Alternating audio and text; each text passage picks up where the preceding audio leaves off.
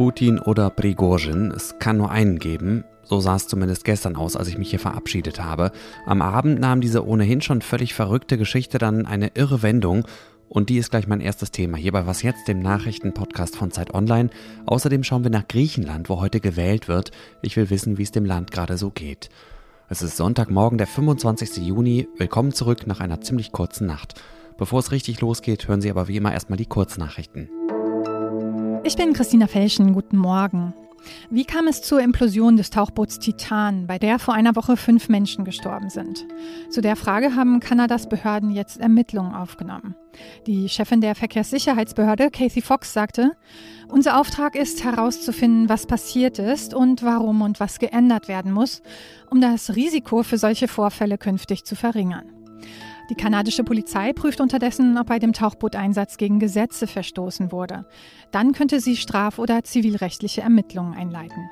Nach Angaben verschiedener Experten hatten die Entwickler und Betreiber von der US-Firma Ocean Gate jahrelang anerkannte Standards umgangen und Warnungen missachtet. In Thüringen im Landkreis Sonneberg könnte heute erstmals ein AfD-Politiker zum Landrat gewählt werden. Im ersten Wahlgang hatte der AfD-Kandidat Robert Sesselmann mit 46,7 Prozent die erforderliche Mehrheit nur knapp verfehlt. In der Stichwahl tritt er nun gegen den CDU-Kandidaten Jürgen Köpper an, der auch von SPD, Grünen, Linken und FDP unterstützt wird. In Thüringen wird die AfD mit ihrem Landespartei- und Fraktionschef Björn Höcke vom Landesverfassungsschutz als gesichert rechtsextrem eingestuft und beobachtet. Redaktionsschluss für diesen Podcast ist 5 Uhr. Danke dir, Christina, und bleib doch bitte heute mal ausnahmsweise ein paar Minuten länger in der Sendung.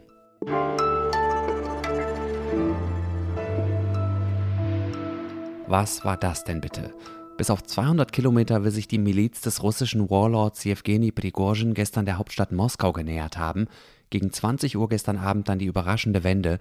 In einer Sprachnachricht auf Telegram teilte Prigozhin mit, dass er den Marsch auf Moskau abgeblasen und seine Wagner-Kämpfer zurück in ihre Stützpunkte beordert habe. Er wollte damit verhindern, dass das Blut seiner Leute vergossen wird. War es das jetzt mit dem Machtkampf? Oder wie geht es weiter? Welche Folgen hat diese Geschichte für Russland und vor allem für Präsident Wladimir Putin, der Prigozhin gestern im Fernsehen öffentlich als Verräter bezeichnet und ihm mit Strafe gedroht hat? Und wie wirkt sich das alles auf den Krieg in der Ukraine aus? Sie merken, ich habe viele Fragen, keine davon kriege ich in dieser Sendung auch nur annähernd beantwortet. Stattdessen will ich einfach mal sammeln, was wir seit gestern Abend zu diesem Putschversuch wissen, und zwar zusammen mit meiner Kollegin Christina Felschen. Sie hat die Lage über Nacht für mich im Blick behalten. Guten Morgen, Christina. Hallo Moses. Fass uns doch bitte erstmal kurz zusammen, was seit gestern Abend passiert ist. Völlig überraschend hat der Wagner-Chef Jewgeni Prigozhin gestern Abend seinen Marsch auf Moskau gestoppt. Dahinter steckt eine Vereinbarung zwischen Prigozhin und dem russischen Präsidenten Wladimir Putin. Vermittelt wurde das Ganze offenbar vom belarussischen Machthaber Alexander Lukaschenko, der ja mit Putin verbündet ist. Teil des Deals ist, dass Prigozhin und seine Kämpfer nicht strafrechtlich verfolgt werden sollen. Aber eine mögliche Ablösung von Verteidigungsminister Sergei Shoigu, die Prigozhin gefordert hatte, ist laut Kreml-Sprecher eben nicht Teil der Vereinbarung. Ja, und Russland versucht jetzt inzwischen zum Normalzustand zurückzukehren. Also die Straßensperren zum Beispiel auf den Autobahnen, die wurden jetzt aufgehoben. Laut staatlichen Medien, die waren ja aufgebaut worden zwischen Rostov und Moskau, um die Söldner von ihrem angekündigten Vormarsch auf die Hauptstadt abzuhalten. Gibt es denn inzwischen mehr und vor allem zuverlässige Infos darüber, wie es zu dieser plötzlichen und an dieser Stelle passt das Wort wohl ausnahmsweise mal Kehrtwende kam? Ja, nicht so wirklich. Die Rebellion war wirklich so schnell und überraschend vorbei, wie sie begonnen hatte. Prigozhin hat die Militärstrategie des Kreml ja schon lange kritisiert. Dass er jetzt einfach so aufgibt, ist total überraschend. Möglicherweise gab es doch noch Zugeständnisse in diesem Deal, von denen wir aber bisher nichts wissen. Anders kann ich mir es eigentlich nicht erklären. Wo sind Jewgeni Prigozhin und seine Kämpfer jetzt? Und was machen sie nach diesem auf halbem Wege abgebrochenen Putschversuch? Laut Putins Sprecher geht Prigozhin jetzt erst einmal nach Belarus. Die staatliche russische Nachrichtenagentur hat auch ein Video verbreitet, worin zu sehen ist, wie Prigozhin im südrussischen Rostov in einen SUV steigt, angeblich um in das Nachbarland zu fahren. Und seine Söldner, die haben auch diese Stadt Rostov am Don verlassen. Die sind in Lkw-Kolonnen mit allen Panzern und Gefechtsfahrzeugen in ihre Feldlager außerhalb der Stadt zurückgekehrt. Ja, eigentlich interessiert uns ja, wie sich das Ganze auf die Ukraine auswirken wird. Und da ist jetzt wirklich die Frage, ob die Prigozhin-Leute an die Front zurückkehren oder ob die sich jetzt komplett zurückziehen und zurückhalten werden. Das würde der Ukraine ganz neue Chancen bei der Gegenoffensive eröffnen. Vielen Dank, Christina. Gerne, Moses. Bis dann. Weitere Berichte, Analysen und wahrscheinlich auch Kommentare finden Sie im Laufe des Tages auf Zeit Online.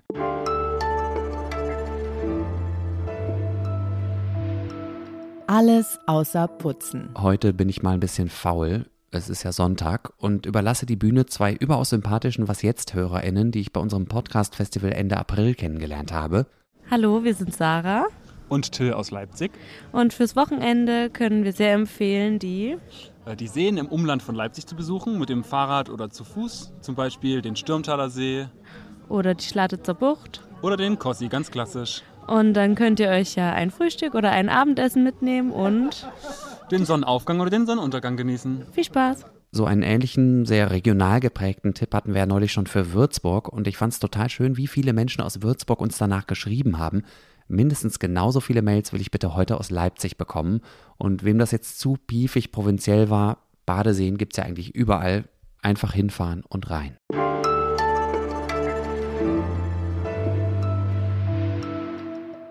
Woran denken Sie, wenn Sie Griechenland hören? An Urlaub, schönes Wetter, Meer und Inseln und leckeres Essen? Oder kommt bei Ihnen eher Mitleid auf, weil das Land und die Menschen dort seit der Staatsschuldenkrise vor 15 Jahren so viel ertragen mussten?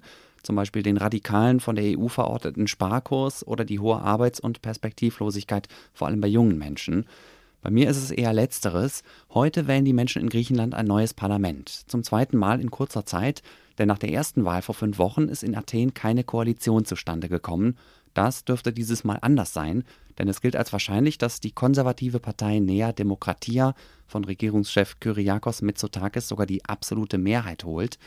Zacharias Zacharakis ist nicht nur Redakteur in unserem Wirtschaftsressort, sondern auch persönlich mit Griechenland verbunden. Hi Zach. Hallo Moses. Was würdest du sagen, wie geht es dem Land eigentlich gerade politisch und wirtschaftlich? Ja, es hat sich schon viel verändert ähm, in den vergangenen Jahren, also vor allen Dingen seit der Krise, die du angesprochen hast. Äh, die Wirtschaft ist stark gewachsen. Vor allen Dingen in den beiden vergangenen Jahren legte äh, die Wirtschaftsleistung doch zusammengerechnet ziemlich stark zu, also insgesamt 14 Prozent. Das ist wirklich eine Menge. Und Griechenland liegt damit heute deutlich über dem Niveau der Jahre äh, vor der Corona-Pandemie, also vor 2019 und damit auch über den EU-Durchschnitt. Und das ist schon ein Punkt, den die Griechinnen und Griechen zu schätzen wissen. Und deshalb ist wohl auch die Zustimmung, das Vertrauen in den bisherigen Ministerpräsidenten Mitsotakis so hoch. Genau, damit nimmst du ein Stück weit auch die Antwort auf meine nächste Frage schon vorweg. Ich wollte dich nämlich fragen, wieso gilt das eigentlich als so sicher, dass die Konservativen diese Wahl gewinnen? Ja, das liegt einerseits eben an dieser hohen Zustimmung, aber hat auch was mit dem Wahlrecht zu tun. Also es gab ja schon eine erste Wahl, die du erwähnt hattest, ähm, im Mai und äh, dort war das Ergebnis nicht so klar. Äh, vor einiger Zeit wurde das Wahlrecht in Griechenland aber verändert und das tritt jetzt erst in Kraft eben nach einer weiteren Wahl, die ja stattgefunden hat. Und dieses neue Wahlrecht sieht vor, dass die stärkste Partei, also die mit den, einfach mit den meisten Stimmen, einen Bonus bekommt im Parlament von 50 Sitzen. Und äh, das bedeutet dann, dass man äh, relativ komfortabel eben alleine regieren kann und äh, in den meisten Umfragen liegen die Konservativen im Moment ziemlich weit vorne. Das bedeutet eben, dass sie dann ja einfach auch die höchsten Chancen haben, alleine regieren zu können. Das klingt ja einerseits, Zach, als wäre Griechenland inzwischen aus dem Gröbsten raus. Aber du hast mir auch erzählt, dass sich viele Griechinnen und Griechen den Urlaub im eigenen Land nicht mehr leisten können. Irgendwie absurd in so einem Urlaubsparadies. Wie kann das sein? Ja, es gab kürzlich eine Umfrage, in der mehr als 51 Prozent der Griechen genau das gesagt haben, dass sie sich eben Ferien im eigenen Land dieses Jahr nicht mehr werden leisten können. Und das ist schon besonders bitter für die Leute in Griechenland, weil die Mehrheit der Bevölkerung traditionell eigentlich ihren Sommerurlaub an den Stränden oder auf den Inseln des, des Landes verbringt. Ähm, und im Moment ist es einfach zu teuer geworden. An ganz, ganz vielen Orten, auf den Inseln besonders. Das liegt daran, dass die Nachfrage aus dem Ausland für Reisen besonders auf die Inseln sehr, sehr hoch geworden ist äh, in den vergangenen Jahren. Also die Zahl der Ankünfte nach Griechenland hat sich in den vergangenen Jahren verdoppelt. Das ist einerseits schön für das Land, weil das natürlich Arbeit bringt und äh, Wirtschaftswachstum, aber da profitieren nicht alle Leute von. vergangene Woche ist ja dieses Flüchtlingsboot gesunken vor der griechischen Küste mit mutmaßlich mehreren hundert Toten. Da wollte ich dich noch fragen, sag, welche Rolle spielt denn die Migrations- und Flüchtlingspolitik jetzt für die Wahlen in Griechenland? Ist das ein Thema, das den Wahlkampf beeinflusst? Nein, dieses Thema spielt im Wahlkampf fast überhaupt keine Rolle, weil ähm, die Bevölkerung ist sozusagen stillschweigend zufrieden mit diesem harten Kurs, den die Regierung in der Flüchtlingspolitik fährt. Also seit einigen Jahren ist eigentlich bekannt, obwohl es nicht zugegeben wird, dass die griechische Küstenwache Flüchtlingsboote abdrängt, zurückschiebt in ähm, türkische Gewässer meistens.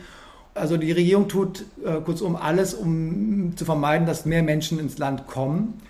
Und äh, ja, es wird einfach stillschweigend hingenommen. Und wahrscheinlich gibt es auch Unterstützung genau für diese Politik. Danke dir, Zach. Und damit sind wir durch für heute. Wenn Sie was auf dem Herzen haben, schreiben Sie mir gerne eine Mail an wasjetzt.zeit.de. Ich bin Moses Fendel. Tschüss und das Vidania.